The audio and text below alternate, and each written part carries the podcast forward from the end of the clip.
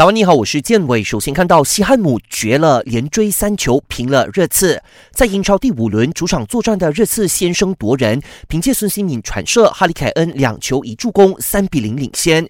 可是这个比分只维持到下半场，西汉姆八十二分钟后连追三球，先是巴尔伍埃纳头球破门，接着热刺后卫迪桑切斯送上一个乌龙球。补时阶段，兰奇尼再轰入世界波。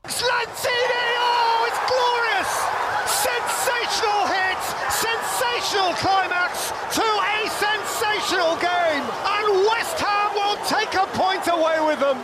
最终，西汉姆三比三追平热刺，成为英超历史上第一支八十一分钟落后三球又不用输球的球队。另一边的阿斯顿维拉一比零小胜莱斯特城，排名升上积分榜第二。谢菲尔德和富勒姆打成一比一，水晶宫和布莱顿同样以一比一握手言和。西甲联赛也火热的进行中，皇家社会给皇家贝蒂斯送出了三个光弹后，凭借净胜球的优势压过评分的比利亚里亚尔，排在积分榜第一名。比利亚里亚尔刚刚以二比一战胜瓦伦西亚。想要观看更多更精彩的体坛动态，尽在 Astro。